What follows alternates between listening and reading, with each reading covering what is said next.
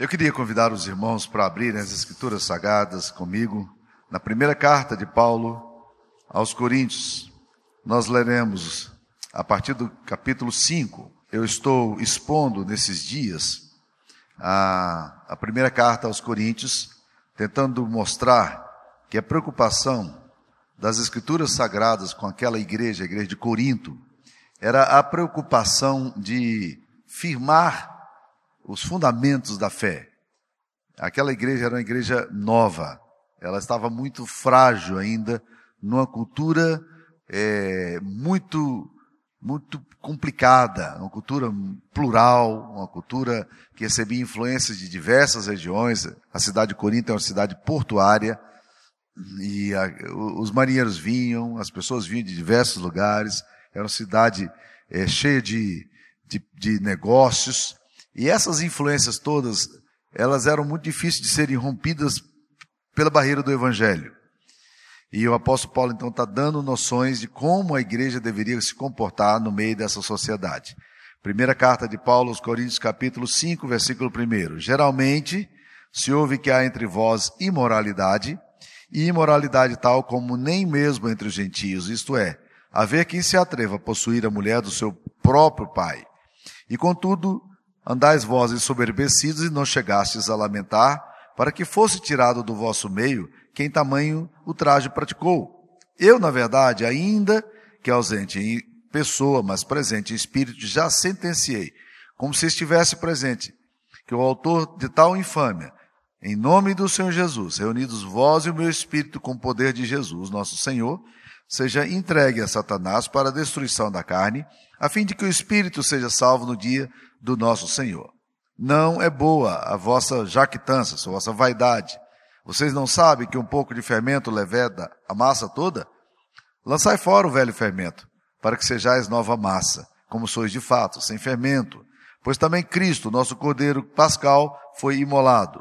Por isso celebremos a festa, não com velho fermento, nem com fermento da maldade e da malícia, e sim com os asmos da sinceridade e da verdade. Como nós podemos ser uma igreja relevante no meio de uma geração desorientada e confusa? Essa pergunta é uma pergunta cada vez mais presente em nossos corações. Nós olhamos a decadência moral da sociedade na qual nós vivemos e nós ficamos muito assustados. Porque na nossa avaliação, a sociedade ela está cada vez mais degradada e a sociedade não quer nada com Deus.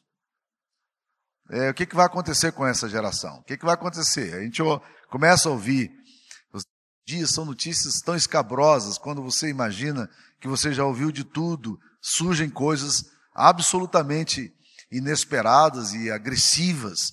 E, e você vai ouvindo essas coisas e de repente você pergunta: há alguma chance para o evangelho prevalecer numa cultura tão degenerada e tão caída como a nossa? Bem, se essa é a pergunta sua, eu queria dizer para você que se os cristãos do primeiro século pensassem dessa forma e ficassem acovardados e intimado, intimidados pela pelo que estava acontecendo no seu mundo contemporâneo, provavelmente eles não teriam saído nunca de Jerusalém. Nunca.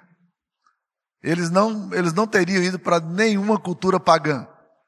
Porque o que eles encontraram nessa cultura pagã, o povo de Israel era uma cultura também que tinha se afastado de Deus, mas o que eles encontravam na cultura pagã, na cultura não judia, eram uma, uma, uma realidade de muitos deuses. E cada um desses deuses com algumas propostas absurdamente estranhas. Dentre as propostas que sempre estavam ali perto do povo de Deus, estavam deuses que exigiam sacrifício de crianças. E elas tinham que ser entregues vivas quando eles acendiam a fornalha de fogo. Era assim que o deus Moloque exigia a adoração e os cultos. em Corinto, para onde essa igreja foi escrita, havia um templo maravilhoso, gigantesco, para uma deusa da sexualidade, Afrodite. Afrodite era a deusa do sexo. E as pessoas iam para aquele templo ali e imaginavam, de alguma forma, que pudesse dar louvor a, esse, a essa deusa tendo sexo no templo. mas não era o sexo com suas esposas, era o sexo com as prostitutas cultuais. Então as pessoas recebiam e tinham sexo e, e imaginavam que dessa forma poderiam, poderiam fazer alguma coisa relevante para sua deusa. Então, se os cristãos do primeiro século olhassem para a realidade e ficassem dizendo assim: não, esse pessoal nunca vai ouvir o evangelho, não, esse pessoal aqui não tem jeito com eles, não, não, essa sociedade, porque esse é um discurso que eu acho que de vez em quando nós temos. A gente olha para as coisas e fala assim: rapaz, será que o meu colega aqui da faculdade, com a cabeça que ele tem, ele vai se interessar pelo evangelho? A gente olha para, as pessoas no mundo secular, né? A gente vai para festas, sejam essas festas de pessoas simples ou de pessoas sofisticadas, a luxúria presente, né? A forma intimidadora às vezes que, com que eles tratam o evangelho. Ah, está se falando muito hoje em defesa de minoria, minorias, e aí as lutas das minorias querendo direitos, né? E eu falo, rapaz, eu sou evangélico, eu sou minoria, né? Eu quero meus direitos também, né? E, e essas coisas todas que são ditas contra o evangelho e a gente fica com medo. Pois bem, a, a igreja de Corinto era muito complicada, a sociedade era muito culturada, muito complicada, mas os evangélicos eles tinham uma compreensão. Essa igreja de Cristo a nossa identidade está fundamentada no que Cristo fez e nós vamos, com ousadia e com coragem, continuar fazendo o que Cristo nos chamou para fazer. E nós estamos aqui, chegamos e estamos presentes. Agora, como é que essa igreja podia e deveria viver? A igreja de Corinto não era uma igreja perfeita. Se você acha que as igrejas nas quais você participou ou participa são igrejas complicadas, é porque você nunca estudou a primeira carta de Paulo aos Coríntios.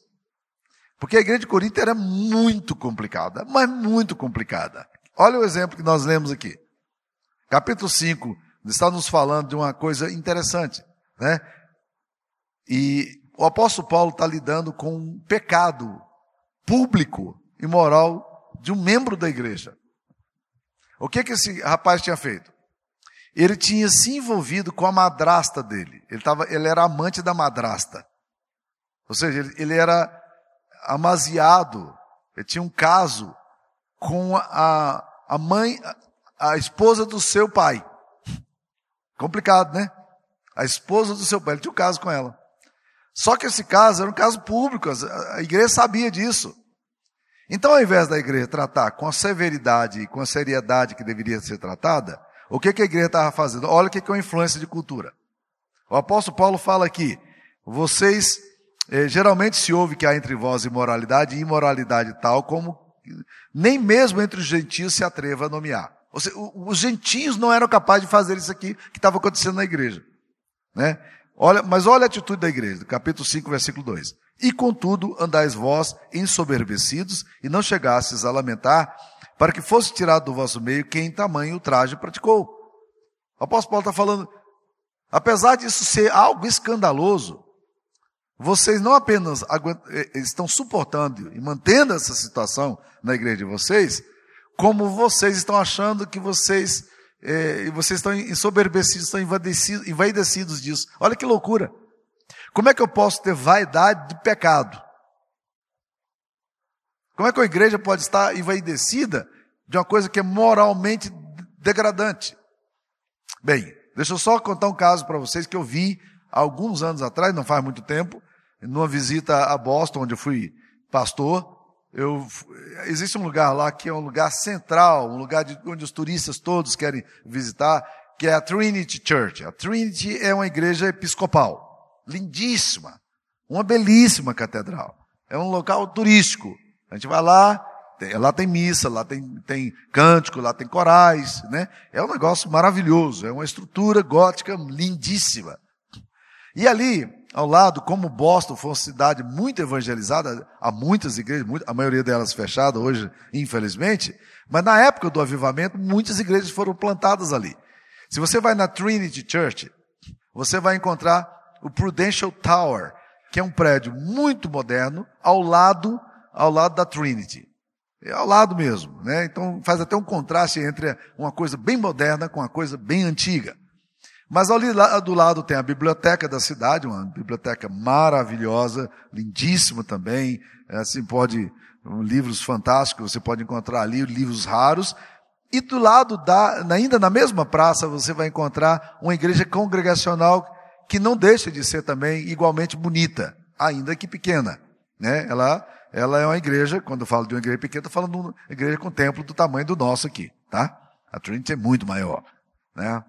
E aí você entra lá, quando você entra para olhar a arquitetura da igreja, e eu estou entrando na igreja congregacional liberal, e eu estou vendo aqui um anúncio de formas bem garrafais, bem públicas. Orgulhosamente, nós comunicamos que somos a 47ª igreja norte-americana a receber homossexuais como membros da igreja. Orgulhosamente nós fazemos isso. Então, ou seja, lá e cá, meu filho, os problemas estão aí. A igreja pode criar uma concepção do tipo assim, nós não somos uma, cabe... uma igreja mente aberta. Nós somos liberais. Não, não, não temos esse negócio, não somos legalistas, não somos moralistas, né? Então pode fazer o que quiser, porque nós somos uma igreja assim. Então, se você quiser saber como é que uma igreja vai ser relevante no contexto de uma geração caída, deixa eu falar para vocês um princípio que é presente aqui no capítulo 5. Uma igreja relevante no meio de uma geração caída, é uma igreja que toma posição a favor da santidade.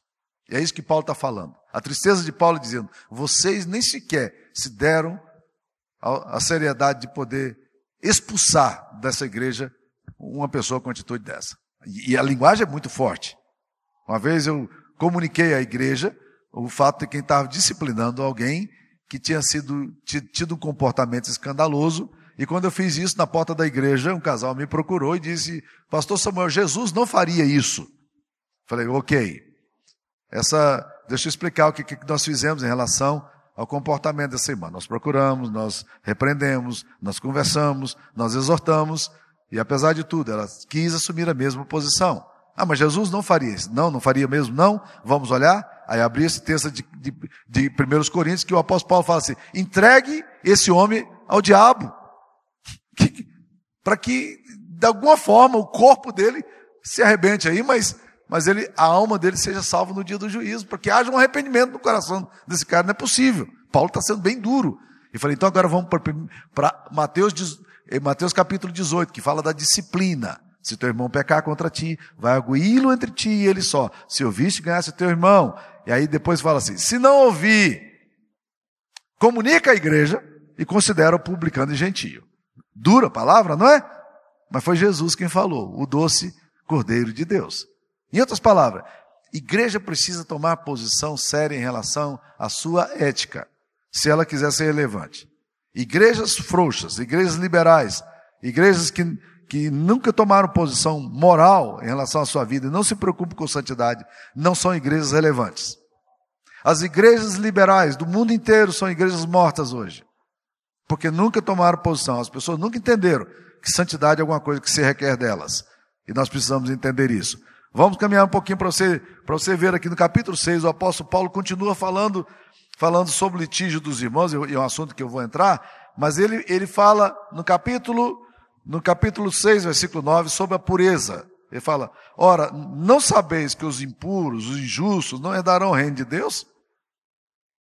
Não vos enganeis, nem impuros, nem idólatras, nem adúlteros, nem efeminados, nem sodomitas, nem ladrões, nem avarentos, nem bêbados, nem maldizentes, nem roubadores herdarão o reino de Deus. Aí você fala, ixi, estou lascado, porque em algum ponto eu fui pego aqui, né? Em algum ponto eu já cometi esse pecado, então como é que vai ser a minha situação? Mas olha o que, que diz no versículo 11: Tais fostes alguns de vós. Alguns de vocês foram assim. Mas o que aconteceu quando o Evangelho entrou no coração de vocês? Quando Cristo entrou na vida, quando o Espírito Santo começou a agir na vida de vocês. Olha aí, o texto fala aí. Tais fossem alguns de vós, mas vós vos lavastes. Vós fostes santificados. Vós fostes justificados em nome do Senhor Jesus Cristo e no Espírito do nosso Deus. E aí ele continua dizendo: vocês não sabem que o corpo que vocês têm não é para impureza, mas para o Senhor, e o Senhor para o corpo. No capítulo 6, versículo 15, ele vai falar: Vocês não sabem que os vossos corpos são membros de Cristo? E ele continua dizendo lá no versículo 18, 6, 18: Fugi da impureza, fugi da imoralidade.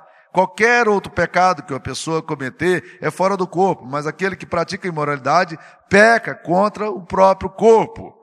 Vocês não sabem que o corpo de vocês é o santuário, é o templo, o lugar onde o Espírito Santo habita, que está em vós, o qual tendes da parte de Deus e que não sois de vós mesmos, porque fostes comprados por preço, agora pois glorificai a Deus no vosso corpo. O corpo de vocês é para a santidade. Então, gente, uma igreja relevante para o século 21 é a mesma, tem que ter a mesma atitude de uma igreja relevante do século I. Ou seja, ela precisa se preocupar com a santidade. Igreja que não se preocupa com a sua santidade torna-se um problema. O, o, o meu grande desafio é que nós somos bombardeados ultimamente pela mídia que vai falando, fazendo-nos pensar que as coisas são normais. E que a gente pode viver do jeito que quiser. Né? A mídia nos faz pensar que o divórcio é algo normal. E aí a gente perde a dimensão que é da santidade do casamento. Que sexo antes do casamento é normal. Aí o que acontece? Nós perdemos a santidade do sexo. Que homossexualismo é normal. Aí nós perdemos o quê? A santidade do corpo de que dar propina é normal. Aí nós perdemos o que? A santidade em relação à integridade e a forma como se ganha dinheiro. Que aborto é normal. Aí nós perdemos a santidade da vida. Mas só que uma mentira sendo repetida, repetida, repetida, repetida, ela começa a parecer que é verdade, que é normal. Então, uma igreja para ser relevante nesse, nessa geração, uma igreja para ser relevante, ela precisa se preocupar com a santidade. Se você não se preocupa com a sua vida de santidade, saiba que Deus se preocupa com ela.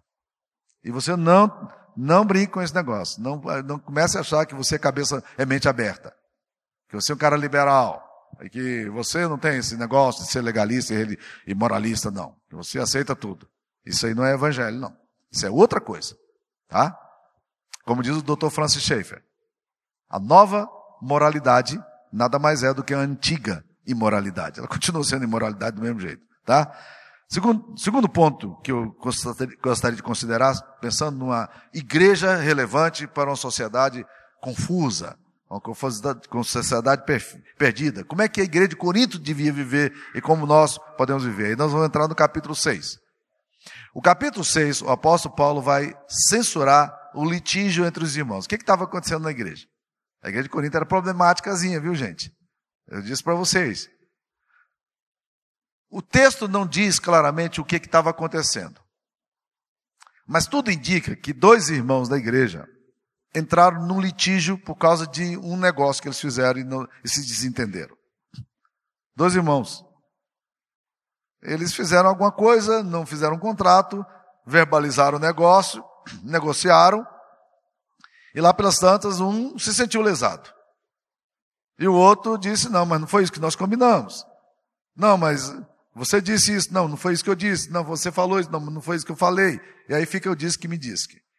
Meus queridos, eu já fui chamado algumas vezes na igreja para mediar conflito entre os irmãos. E eventualmente isso pode acontecer. Mas para mim, uma igreja relevante é uma igreja que sabe administrar os conflitos dela com a perspectiva do, do, do, chamado que ela tem. Qual era a tristeza de Paulo aqui como apóstolo ao escrever essa carta? É que aqueles irmãos pegaram o problema deles e levaram para a sociedade secular, foram diante de um tribunal secular para poder ser julgar a causa. E o apóstolo Paulo diz: eu, não acho, eu acho que vocês não estão entendendo eh, quem vocês são, não. Aí ele fala uma coisa que aparece apenas aqui nesse texto, de uma forma tão clara, mas ele diz: vocês não sabem que vocês vão julgar o mundo? Que a igreja vai julgar o mundo? No dia do juízo, vocês vão participar do julgamento? Esse negócio forte, né? Como é que vocês então, sabendo que vocês vão julgar o mundo, vocês pegam a causa, que é uma causa de vocês, e vocês levam para o tribunal secular? Não tem ninguém aí no meio da comunidade que é sábio para poder julgar isso, não? Não há pessoas na comunidade de vocês que podem sentar e mediar esse conflito e resolver esse conflito? Isso me leva a pensar, meus queridos, que uma igreja relevante É uma igreja que tem que aprender a administrar seus conflitos com sabedoria. De vez em quando nós vamos ter divergências de opinião. De vez em quando nós vamos achar que alguém fez alguma coisa que não estava no combinado. O mineiro, ele normalmente costuma dizer: preço combinado não é preço caro. Mas às vezes a gente combina o preço, mas mesmo tendo combinado o preço, o outro entende alguma coisa diferente, ou você diz algo diferente do que o outro entendeu, sei lá, alguma confusão pode. Como é que se faz numa situação dessa? Quando você está sendo lesado. A recomendação de Paulo é a seguinte: vocês julguem na igreja. A igreja tem que aprender a tratar desses problemas. E, e em última instância, ele até recomenda uma outra coisa, ele diz, por que, que vocês mesmos não sofrem o dano? Por que, que vocês não sofrem o dano, se necessário for? Ao invés de vocês ficarem eh, tendo um péssimo testemunho na comunidade, é uma comunidade que leva litígio dos irmãos para uma sociedade secular julgar. Então, para mim, gente, uma igreja relevante, nessa geração ou em qualquer geração. Ela é a igreja que tem que aprender a administrar os conflitos. E todas as igrejas aparecem isso aqui. Em Jerusalém, capítulo 6, logo na igreja primitiva, um grupo de irmãos estava se sentindo discriminado. Olha, eu não sei se você já se sentiu discriminado. Mas a discriminação é uma das coisas mais duras que tem. Ser, ser tratado assim, é, com sentimento de inferioridade, jogando para você uma carga. E isso é um negócio extremamente complicado. O apóstolo, o, é, os apóstolos ouviram esse buchicho lá na igreja de Jerusalém. As, os, os gregos, os helenistas, estavam achando que as viúvas deles estavam sendo tratadas de forma eh, menos, de menosprezo em relação às viúvas que eram judias. A liderança da igreja era toda judia.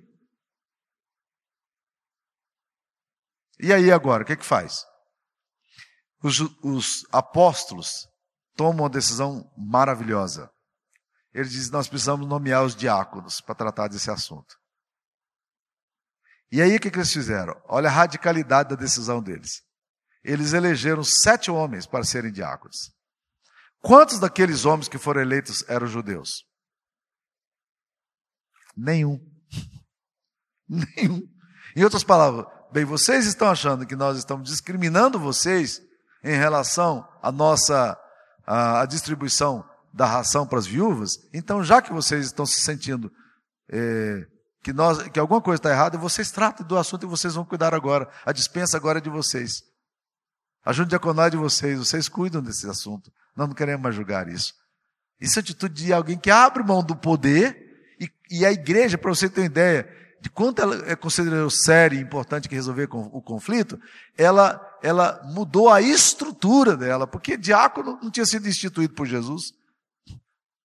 Isso não significa que os diáconos hoje não têm valor, eles foram instituídos sim pela igreja primitiva, e foram instituídos sim na palavra de Deus, né? E tem um enorme valor. Mas inicialmente Jesus não falou de diácono, mas os, os homens de Deus entenderam: opa, esses homens, os diáconos da igreja, são extremamente importantes para quê? Para tratar de um conflito que nós temos aqui. O apóstolo Paulo, quando escreve a carta aos Filipenses, ele fala de duas irmãzinhas que estavam lá: Evode e Sintique.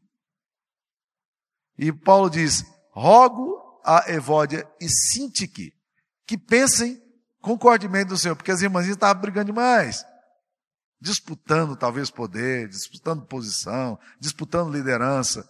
E Paulo diz: olha, que essas irmãzinhas aí que são líderes fortes na igreja, pare de brigar e resolva esse negócio aí, e como crente, né?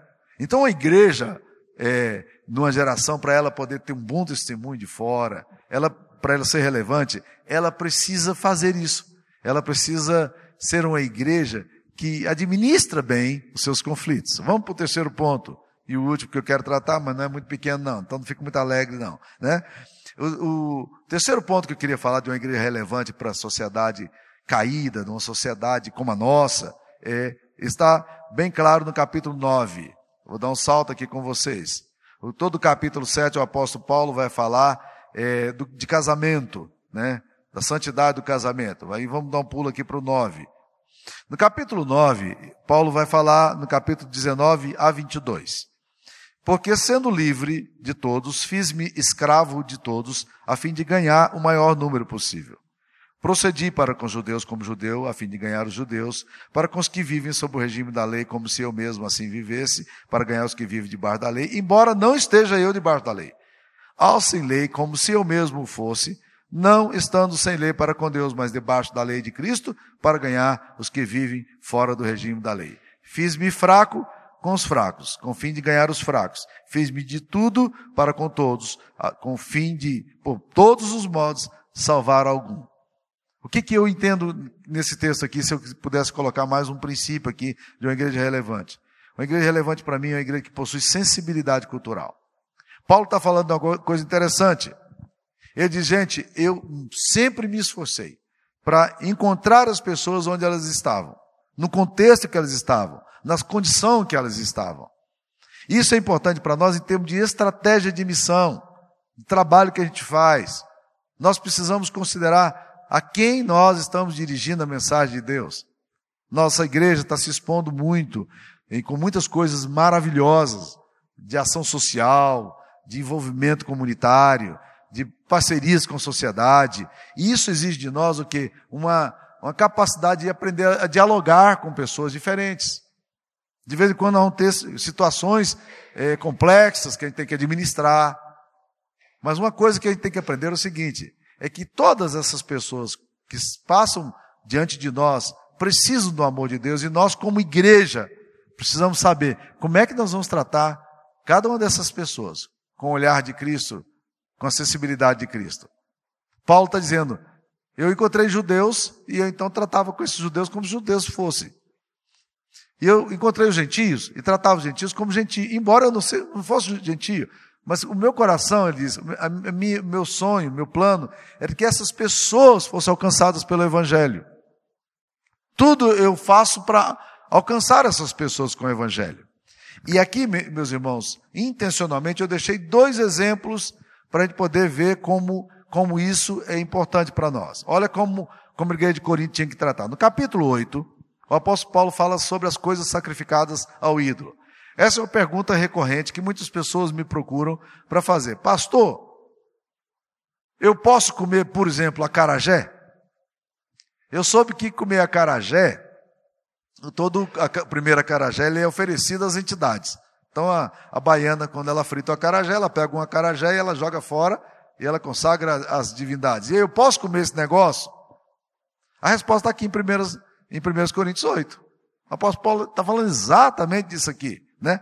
Aliás, só para você que gosta de acarajé e está tá aí se perguntando o que que, é, onde é que essa conversa pode chegar, deixa eu dizer para você que alguns anos atrás nós estávamos na Bahia e tinha uma mulher vestida toda de baiana. Né?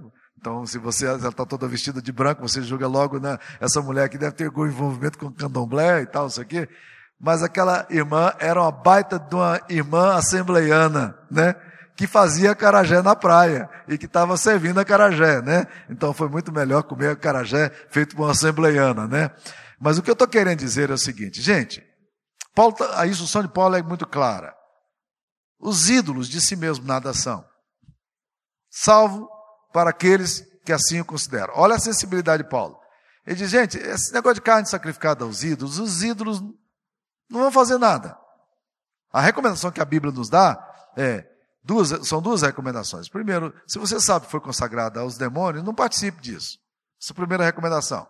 A segunda recomendação é que você tem que sempre comer alguma coisa, é, recebendo com ação de graças. As coisas, quando são recebidas com ação de graça, nada é condenável. Você ore. Você ore. Diz, Deus, eu, eu quero aqui comer esse negócio aqui. Se alguma coisa espiritual está por detrás desse negócio aqui, eu sou do Senhor e eu quero te pedir para que o Senhor me guarde aqui agora. Eu vou mandar esse acarajé e vou comer esse acarajé. Olha que coisa interessante. O apóstolo Paulo está instruindo a igreja. Agora, uma outra coisa que ele fala, um outro princípio. Sabe qual era o princípio que estava subjacente a isso aqui? É que aquela comunidade tinha vindo de um, de, uma, de um contexto de muita idolatria. E alguns irmãos novos na fé se vissem alguém mais antigo na fé, participando de uma comida consagrada aos ídolos, eles poderiam, a consciência deles poderia ser afetada. E Paulo diz: não deixe que a consciência do irmão seja afetada por causa de comida. Esse princípio se aplica muito bem a nós que somos evangélicos. Algumas pessoas é, acham que o evangélico não bebe nada. Não, não bebe um vinho, não bebe uma cerveja, não bebe nada. Né? Isso é uma cultura que nós recebemos dos nossos é, primeiros missionários que aqui estiveram. Por essa razão, vocês nunca vão me ver assentado numa mesa de um bar tomando uma cerveja com amigos. Não. Não, por quê? Não é porque eu acho que aquele ato de sentar a, a uma mesa e, e tomar cerveja com amigos seria alguma coisa que espiritualmente me levasse para a morte espiritual. Mas a minha preocupação é com a consciência do irmão mais fraco. Isso é amor, isso é sensibilidade cultural. Na verdade, aquilo ali não me afeta. Se você toma um gole de vinho, isso não vai afetar a sua espiritualidade, sendo um homem mais crente nem menos crente, por isso, né? Mas o fato é o seguinte: para que, que você tem que participar de uma coisa dessa? Se isso pode enfraquecer o testemunho do Evangelho. É isso que Paulo está falando, que uma igreja relevante, ela possui sensibilidade cultural. Ela, ela observa a questão do bom, do bom senso. Porque, afinal de contas, caldo de galinha e prudência nunca fizeram mal a ninguém. Não é mesmo? Então, por que, que eu preciso fazer isso aqui? Se por causa de um vinho eu vou enfraquecer a consciência do meu irmão, eu não vou tomar vinho. Se por causa de uma cerveja o irmão vai achar que, que isso aqui é um mau testemunho, eu não vou tomar cerveja, porque eu não preciso tomar cerveja e tomar vinho. Eu vou muito bem com a minha Coca-Cola, com o meu refrigerante, né? Se você gosta disso aí, quer tomar na sua casa e tal, e você não se sente afetado, isso é coisa pessoal sua. Agora, o critério da palavra de Deus, obviamente, é com excesso. Excesso, assim, aí ele, ele é condenado biblicamente, nós precisamos tomar cuidado. E há muitos, o problema é que muitas pessoas que cometem excesso acham que não cometem excesso. Eu já tive, no meu pastorado, que chamar a atenção de membros de igreja, porque eles iam para a festa de casamento e o negócio era feio. E aí, eu esperava a coisa sentar durante a semana, eu chamava aquele caboclinho e dizia, vamos dar uma conversa aqui sobre esse assunto. E aí eu tinha conversa e disse, não, pastor, você está para fora, não exagerei não. Mas o bicho estava trançando as pernas na festa de casamento, festa de formatura, né? Então, assim, tome muito cuidado com isso, porque o bêbado, ele nunca passa, diz que está bêbado não, sabe? Eu não estou bêbado, não estou sabendo de tudo, né? E há crentes aí que está tá indo muito além, né? E às vezes eu acho que uma posição de, de abstinência talvez fosse melhor, porque o, a pessoa que quando ela começa a beber, ela não tem bom senso. Então, acho que a abstinência poderia até ser uma, uma, uma posição ética a gente tomar. Não chega a ponto porque eu não creio que a palavra de Deus seja tão específica nisso aí, né? Mas de repente até acho que seria bom uma abstinência, mas deixa para lá. É, mas vamos lá, um segundo ponto que o apóstolo Paulo vai tratar aqui. Agora para as mulheres. Capítulo 11. É a questão do véu. Olha como essa questão do véu até hoje ela é mal entendida também no nosso meio. E que ela, na verdade, tem a ver com sensibilidade cultural. O apóstolo Paulo começa no, no capítulo 11 a falar sobre o uso do véu na igreja. Gente, e quando você vai ler esse texto aqui sobre a questão do uso do véu, se você olhar literalmente o texto, o que o texto está dizendo aqui no capítulo 11, versículo 10, eu até coloquei uma interrogação no lado da minha Bíblia, que quando eu acho um texto meio mais complicado, eu coloco a interrogação, eu digo que tem que estudar um pouco mais. Diz aí, portanto, deve a mulher, por causa dos anjos, trazer véu na cabeça como sinal de autoridade. Então, minha filha, olha, a recomendação para vocês, me desculpe, vocês têm que usar véu. Vocês estão rindo de quê? Véu domingo que vem. Não é? Não é isso que a igreja do véu faz? As mulheres têm que usar véu. Só que nós precisamos entender o contexto em que Paulo está falando aqui. Em que contexto ele está falando? A cultura daquela cidade de Corinto era uma cultura em que as mulheres usavam véu. Toda mulher decente usava véu. Quem não usava véu naquela cultura era prostituta. Então hoje, se você for trabalhar no meio de muçulmanos radicais, como missionário, a recomendação é claro, você tem que usar véu. Ainda hoje, o mesmo princípio prevalece. Você tem que usar véu. Mas é por causa do véu em si? Não. É por causa da cultura em si. Peter Wagner chega a falar o seguinte: que uma mulher não usar véu seria alguma coisa tão escandalosa quanto a esposa do pastor vir no domingo de manhã de maior na igreja. Então aí você tem ideia exatamente do que nós estamos tratando. O problema aqui era a questão da sensibilidade cultural, porque as mulheres começaram a dizer assim: nós estamos livres em Cristo, então abaixo, abaixo o véu, abaixo o véu, e vão para a rua protestar, e não sei o que, manifestação, movimento feminista, né? não teve nada disso, estou só exagerando para vocês entenderem. Mas aí o que acontece? Paulo está dizendo: não, gente, vocês não estão respeitando a cultura na qual vocês se encontram. É muito importante respeitar a cultura, aprender a vestir como as pessoas vestem, andar como as pessoas vestem, e vestir com modéstia, e andar assim. Ou seja, tudo isso aqui, gente, tem a ver com a sensibilidade cultural que eu estou falando. Uma igreja, para ser relevante, ela tem que aprender em que sociedade ela se encontra. E como deve viver nessa sociedade. Como deve trabalhar nessa sociedade. E isso vai ajudar tremendamente o testemunho do Evangelho, é por causa do testemunho do Evangelho. A sensibilidade cultural deve acontecer. Então, meus queridos, para a gente se tornar relevante, eu estou levantando três pontos apenas aqui, de vários pontos que tem, mas nós vimos aqui. Uma igreja relevante no século XXI, numa geração confusa, numa geração desorientada, ou no século I, ela primeiro precisa se preocupar com a santidade. Nenhuma igreja será relevante se for uma igreja frouxa moralmente falando. Isso não é o convite de Jesus para nós.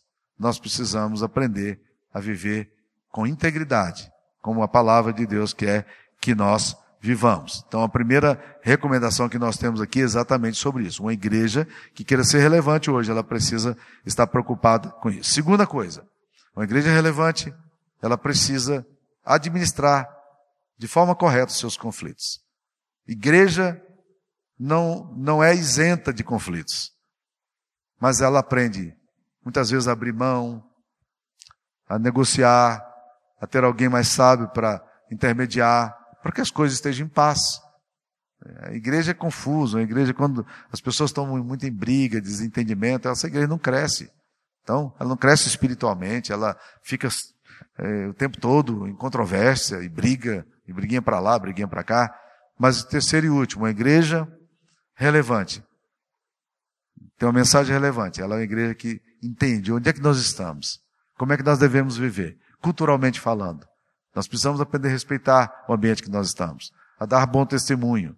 Às vezes você vai deixar de fazer determinada coisa, não é porque aquilo ali, né, seja alguma coisa lá tão importante, mas porque você ama a pessoa e por causa da fé e da consciência dessa pessoa, você espiritualmente protege a alma dessa pessoa. Por causa de Jesus, por causa do que Cristo fez por ela, você entende que deve ser feito. E isso, meus queridos, é extremamente importante para nós. E aí eu vou ter, terminar dizendo o que eu comecei falando. A igreja de Corinto estava num ambiente muito pesado. Mas a igreja de Corinto não se amedrontou não se intimidou, e o evangelho entrou naquela cidade e fez diferença. Isso me dá uma enorme esperança no meu coração. Às vezes eu olho para a sociedade moderna, tanta coisa absurda acontecendo. Eu falo, Deus, Jesus pode entrar no coração de uma pessoa dessa e fazer grandes mudanças. Jesus pode entrar numa, numa sociedade dessa e fazer grandes mudanças. Recentemente estávamos no Conselho Missionário ouvindo o nosso presidente da Junta de Missões Nacionais, Agripino. Ele veio aqui falar no Conselho Missionário. E ele falando da realidade das igrejas cristãs na Europa. Tão perdidas, tão esvaziadas, precisando de pastores lá na Europa, precisando de pastores em Nova Zelândia, Londres, França, e as igrejas reformadas, as igrejas históricas, pedindo, mandem missionários para cá, mandem pastores para cá, propriedades muito melhores do que essas aqui, fechadas porque não tem pastor, né? E eu olhando aquele, aquela situação toda, e pensando, gente do céu, Senhor, manda um novo avivamento. País de Gales, em 1859, um avivamento varreu aquilo. O avivamento wesleyano no século XVII, poderosíssimo na Inglaterra, né? Eu fico olhando essas coisas, olhando o evangelho na Escócia, a influência de Calvino na Escócia, na Suíça, né?